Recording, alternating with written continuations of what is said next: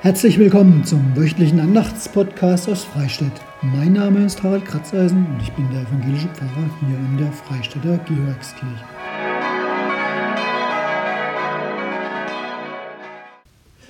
Einundzwanzigster Februar, Sonntag in Vokavit.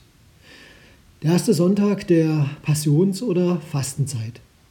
Auf Deutsch, er hat gerufen. Im Psalm des Sonntags, im Psalm 91, da heißt es, er ruft mich an, darum will ich ihn erhören. Ich bin bei ihm in der Not, ich will ihn herausreißen und zu Ehren bringen. Verspricht Gott. Hoffen wir, dass wir das so auch für uns annehmen können.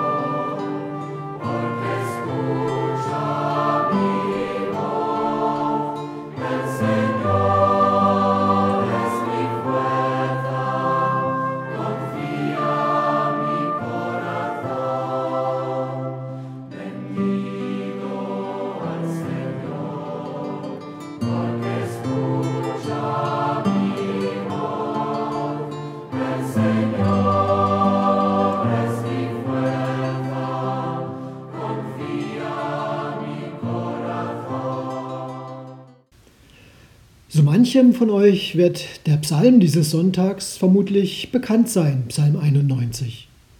Okay, vielleicht auch nur ein Vers daraus. Ich bin mir ganz sicher. Aber hört ihn, den Psalm für den Sonntag in Vokavit. Wer unter dem Schirm des Höchsten sitzt und unter dem Schatten des Allmächtigen bleibt, der spricht zu dem Herrn, meine Zuversicht und meine Burg, mein Gott, auf den ich hoffe. Denn er errettet dich vom Strick des Jägers und von der verderblichen Pest. Er wird dich mit seinen Fittichen decken und Zuflucht wirst du haben unter seinen Flügeln. Seine Wahrheit ist Schirm und Schild, dass du nicht erschrecken musst vor den Grauen der Nacht, vor dem Pfeil, der des Tages fliegt, vor der Pest, die im Finstern schleicht, vor der Seuche, die am Mittag Verderben bringt. Denn der Herr ist deine Zuversicht, der Höchste ist deine Zuflucht. Es wird dir kein Übel begegnen und keine Plage wird sich deinem Hause nahen. Denn er hat seinen Engeln befohlen, dass sie dich behüten auf allen deinen Wegen, dass sie dich auf den Händen tragen und du deinen Fuß nicht an einen Stein stößt. Amen. Und habt ihr es erkannt? Den Satz mit dem Engel? So mancher unter euch wird ihn als Taufspruch bekommen haben. Ein wunderschöner Satz, weil er alles enthält, wirklich in einem einzigen Satz, was man einem Menschen nur wünschen kann.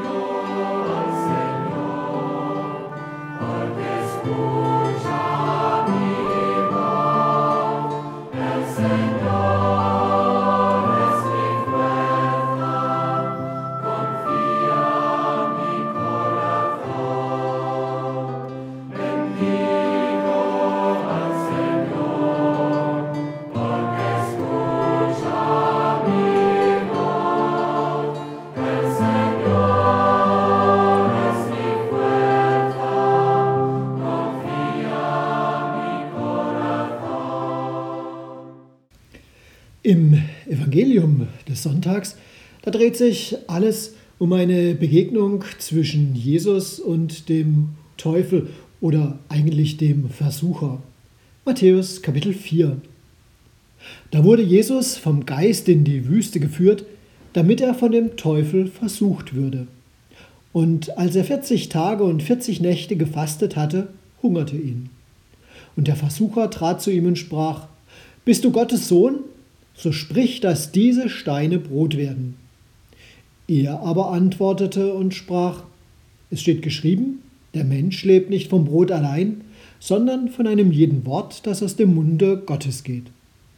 Da führte ihn der Teufel mit sich in die heilige Stadt und stellte ihn auf die Zinne des Tempels und sprach zu ihm, Bist du Gottes Sohn? So wirf dich hinab, denn es steht geschrieben, er wird seinen Engeln deinetwegen Befehl geben, und sie werden dich auf den Händen tragen, damit du deinen Fuß nicht an einen Stein stößt. Da sprach Jesus zu ihm, Wiederum steht aber auch geschrieben, du sollst den Herrn dein Gott nicht versuchen. Darauf führte ihn der Teufel mit sich auf einen sehr hohen Berg und zeigte ihm alle Reiche der Welt und ihre Herrlichkeit und sprach zu ihm, Das alles will ich dir geben, wenn du niederfällst und mich anbetest.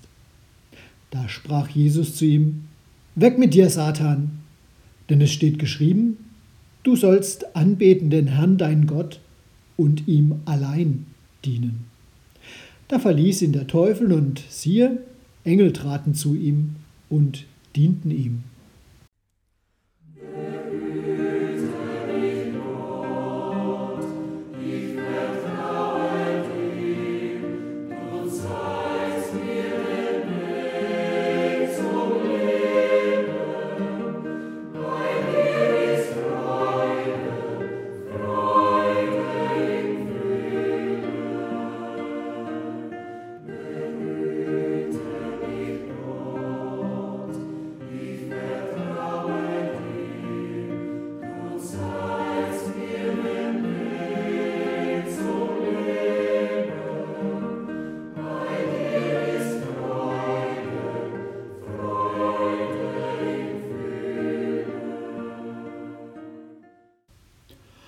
Heute gibt es wieder mal ein Bild. Ich hoffe, ihr Podcast-Hörer seht das in eurem Podcast.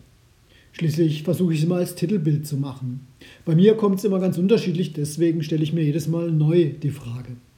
Lässt sich aber eigentlich auch ganz gut beschreiben. Da geht einer entlang an der Wand. Sieht aus wie, naja, bei uns würden wir sagen, ein komischer Kauz. Sein Schatten folgt ihm, denn die Sonne die kommt so von schräg vorne. Der Typ, naja, bei uns trifft man ihn vielleicht nicht unbedingt jeden Tag auf dem Gehweg. Als erstes fallen mir die beiden Vogelfedern auf, die er sich in seinen Hut gesteckt hat. Wie zwei Hörner stehen sie senkrecht nach oben und an der Wand, da sind sie auch noch ganz gut zu sehen. Er trägt einen langen schwarzen Mantel und irgendwelche schwarzen Schlappen, ach was weiß ich. Ich denke mir, naja, das, was wir anziehen, wie wir uns gestalten oder welches Deo wir benutzen, wir senden damit immer eine Botschaft. Und wer irgendwelche Signale setzt, der denkt sich auch was dabei. Vielleicht auch so wie der, der hinter den Mann auch noch ein Bild an die Wand gemalt hat. Die Teufelshörner, die man so mit Zeigefinger und kleinem Finger und zusammengelegten restlichen Fingern oft genug woanders auch zu sehen bekommt, zum Beispiel bei Heavy-Metal-Konzerten. Und schon setzt bei so einem Bild die Fantasie ein. Auch wenn vielleicht der Typ, der da langläuft und das Symbol gar nichts miteinander zu tun haben. Ein Böser? Ein Teufelsanbeter? Also spontan würde ich dann schon natürlich Entwarnung geben. Denn, das lehrt die Erfahrung, die wirklich Bösen, die wahren Teufel unter uns Menschen, die verhüllen sich eher im sprichwörtlichen Schafspelz. Wenn man, egal wo auf der Welt, ich habe es vorhin gesagt, in ein Heavy-Metal-Konzert geht, findet man dort Fans, die genau diese berühmte Geste machen, die auf dem Bild an die Wand gesprüht ist. Ausgestreckter Zeigefinger, kleiner Finger, alle anderen eingerollt. Grundschüler kennen noch eine Abwandlung, wo die mittleren Finger noch wie ein Mund nach vorne gestreckt werden als Schweigefuchs. Aber für Konzerte gilt Teufelssymbol, Hörner. Aber alles halb so wild. Man wird auf diesen Konzerten Rauschebärte sehen mit irren Tätowierungen bis hinein ins Gesicht. Und wenn man sie dann bei einem Bier trifft, sind sie völlig normale, freundliche, liebenswerte Menschen. Ich erinnere mich an einen Bericht über einen jungen Mann, der hatte sich doch glatt zwei Stahlkugeln unter die Stirnhaut pflanzen lassen. Kann man machen, muss man aber nicht. Sieht aus, als würden ihm da langsam Hörner herauswachsen. Und so sehr man darüber den Kopf schütteln mag, der Gute ist Krankenpfleger und darüber hinaus einer der besten seiner Art. Also auf ihn da könnt ihr euch zu 100% verlassen, wenn ihr in seiner Obhut wärt. Auch wenn er nun eben nicht gerade aussieht wie Schwiegermamas Liebling. Natürlich, es bleibt die Frage, warum macht einer das? Der Teufel ist doch unser schlimmster Feind und Gegner, sagen wir. Er will nur verwirren und zerstören. Kann ich ihn da nachahmen oder muss ich ihn nicht abwehren mit allen Mitteln? Also ich denke, es ist zu einfach gedacht. Das Böse macht sich garantiert nicht in Äußerlichkeiten fest. Es ist ganz anders. Je mehr wir es bekämpfen, desto scheußlicher tritt es in uns selber hervor. Liegt das Geheimnis, ein freundlicher Mensch zu sein, also vielmehr in der Bändigung, Zähmung, wie man sagt, sozusagen in der Integration des Teufels in mir selber? Weil er nun mal eben da ist als meine dunkle Seite und nicht wegzuleugnen und nicht zu verdrängen ist? Weil er eben Teil meines freien Willens ist, mit dem ich mir entscheiden kann, ob ich Gutes oder Schlechtes tun will? Ich habe einen spannenden Aufsatz von Dietrich Stolberg gelesen. Der war mal Theologieprofessor und ob nebenbei oder parallel kann ich gar nicht so genau sagen, auch noch Psychotherapeut und Kammersänger. Also eine beeindruckende Persönlichkeit in dieser Bandbreite vor allem. Mein Freund der Teufel, hieß der Aufsatz, hat mich neugierig gemacht. Und dort habe ich gelesen, das, was wir mit dem Wort Gottes zu fassen versuchen, kann nicht ohne das sein, was wir mit dem Wort Teufel meinen. Kleines Beispiel. Würden wir den Tag begreifen, wenn es keine Nacht gäbe und umgekehrt? Aber würde das nun heißen, Gut und Böse sind gleichwertig, Gott und Teufel Mächte auf Augenhöhe? Da sieht nicht nur Dietrich Stolberg einen Riesenunterschied. In unserer biblischen Tradition ist der Teufel bzw. eigentlich Satan oder wie man ihn auch immer nennen mag, ein Diener Gottes. Er kennt vielleicht den Satz, dass Gott aus dem Bösesten Gutes entstehen kann und auch will.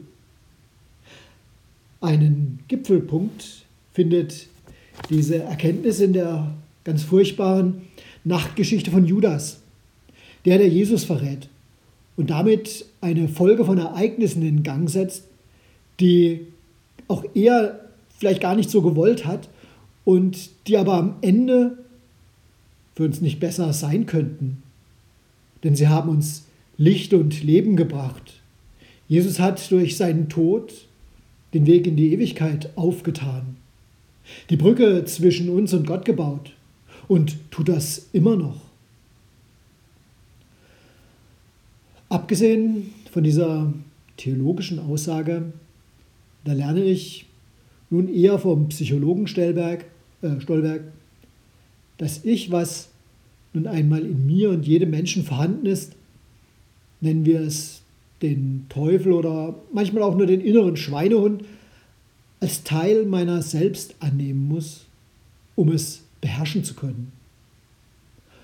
Und dabei bin ich dann, und das ist Gottes Versprechen, nicht auf meine eigene Kraft angewiesen, die oft genug schwach ist, sondern ich habe Gott zur Seite, wenn ich mir helfen lasse von ihm.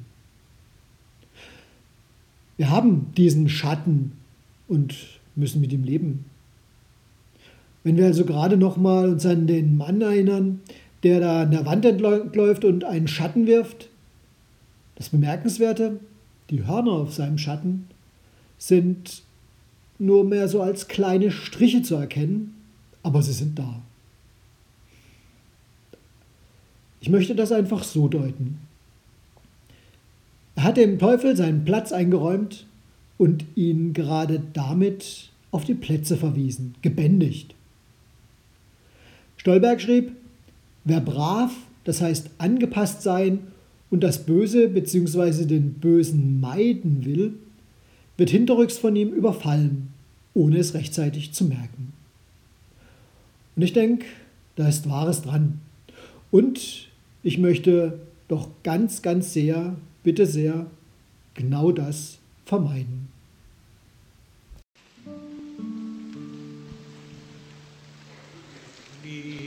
Misteros mundi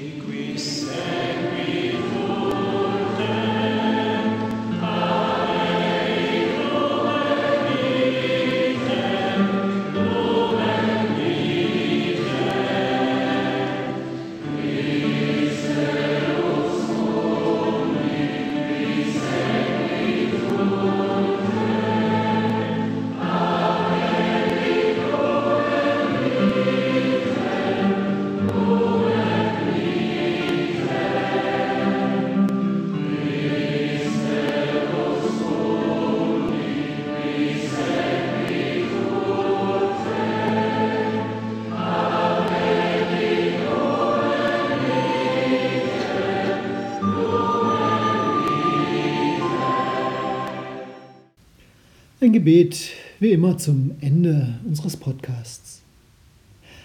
Herr, du kennst mich und mein Herz, meine Wege zwischen Licht und Dunkelheit.